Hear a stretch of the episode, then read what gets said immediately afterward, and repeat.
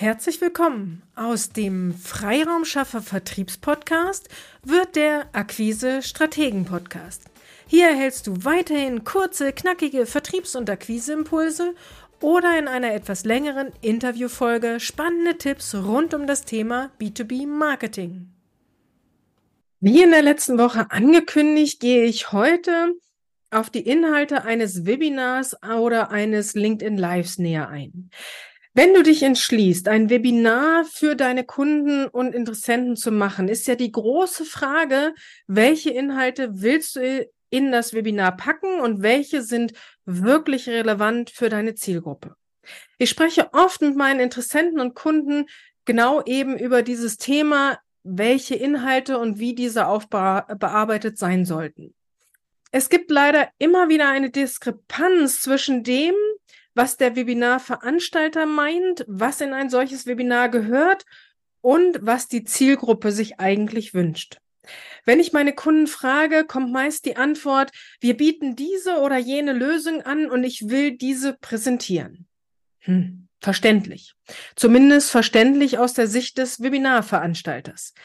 Warum sollte ich, also wenn ich Teil der Zielgruppe wäre, mir dieses Webinar denn anschauen? Was hat deine Zielgruppe davon, wenn sie sich 30 oder 45 Minuten Zeit nehmen, um deine Firmengeschichte und deine Erfolge sich anzuhören?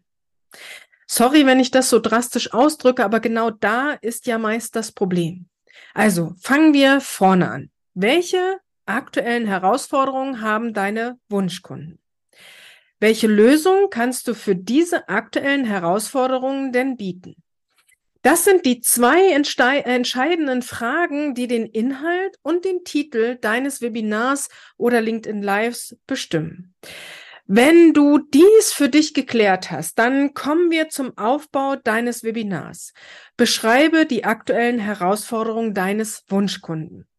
Du zeigst damit, dass du ihn wirklich verstehst und er sich auch äh, dann abgeholt fühlt von deinen Inhalten und somit Lust hat, dir weiter zuzuhören.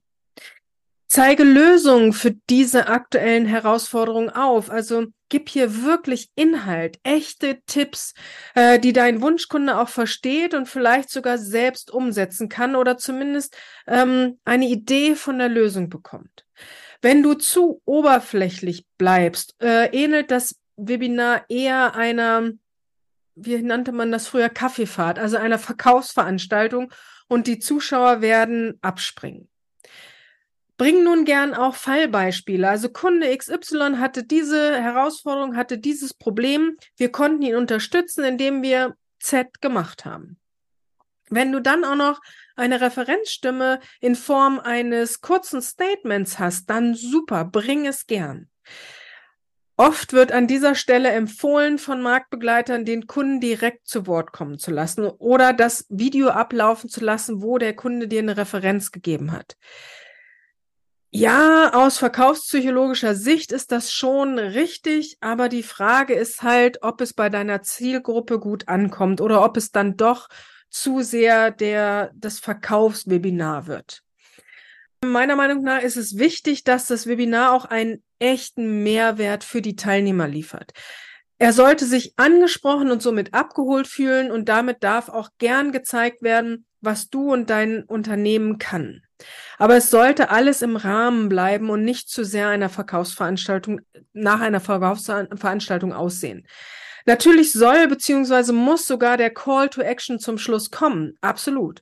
Wie kann man am besten Kontakt zu dir aufnehmen oder man kann sich vielleicht auch direkt einen Gesprächstermin buchen. Ja, manches kann man auch direkt, äh, also im Webinar verkaufen, aber alles geht eben nicht, vor allem wenn du im B2B unterwegs bist und erklärungsbedürftige äh, Leistungen oder Produkte anbietest, dann braucht es ja doch eben noch dieses individuelle Gespräch und von daher mach den Call to Action, dass die Leute zu dir Kontakt aufnehmen.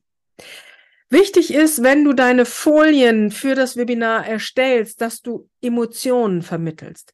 Weniger Text, mehr Bilder.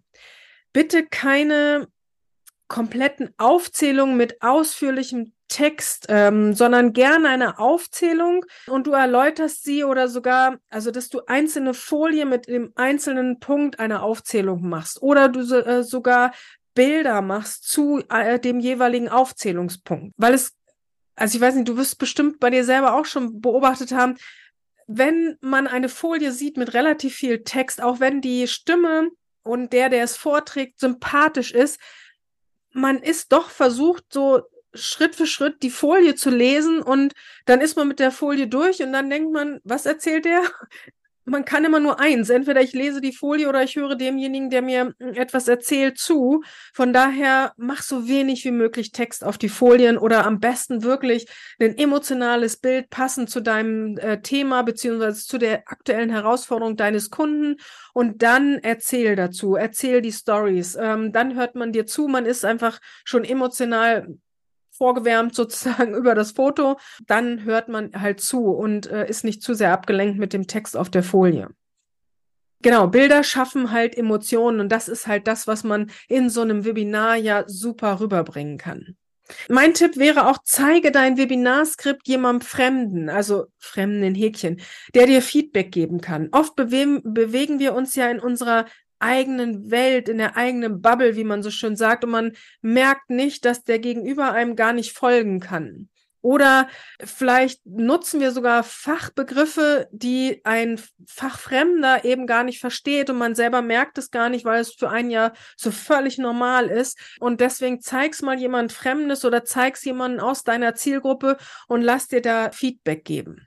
Es ist immer eine gute Idee, das Webinar einmal von einer fremden Person ähm, oder sogar auch vor der fremden Person zu halten. Genau, das war mein Stichwort hier, dass man dann einfach mal merkt, wie spricht man denn über die eigenen Themen und wie ist mein Wording da? Und gerade neulich ein Webinar gehört, da hat jemand immer so sehr aus der Sicht des Unternehmens gesprochen und man hatte nicht das Gefühl, dass derjenige eine Lösung anbieten konnte, sondern man war immer so versucht zu sagen, okay, der erzählt jetzt die ganze äh, Zeit, wie die Firma das intern für sich klärt. Aber es war im Grunde genommen seine Dienstleistung, die er angeboten hat. Von daher ist da einfach mein Tipp, zeig's oder führ's mal jemandem Fremden vor und der gibt dir dann Feedback, was er wirklich verstanden hat und was er da mitnehmen konnte.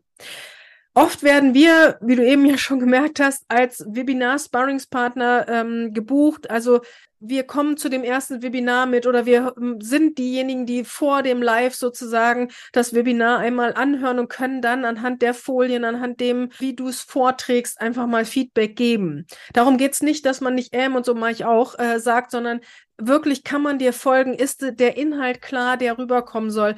Das ist das Thema. Du musst nicht die perfekte Präsentation machen und äh, da völlig geleckt und gestylt und rhetorisch perfekt rüberkommen, sondern es muss der Inhalt rüberkommen. Wenn du dazu natürlich rhetorisch noch super bist, dann super. Also, wenn du Interesse hast, dass wir Sparringspartner von dir beim Thema Webinar äh, LinkedIn Live werden, dann komm gerne auf uns zu. Einfach eine E-Mail an willkommen at akquise-strategen.de. Auf deine Webinarideen und deine Fragen freue ich mich. Strategie schafft Umsatz. Auf eine erfolgreiche Umsetzung, deine Petra Siaks.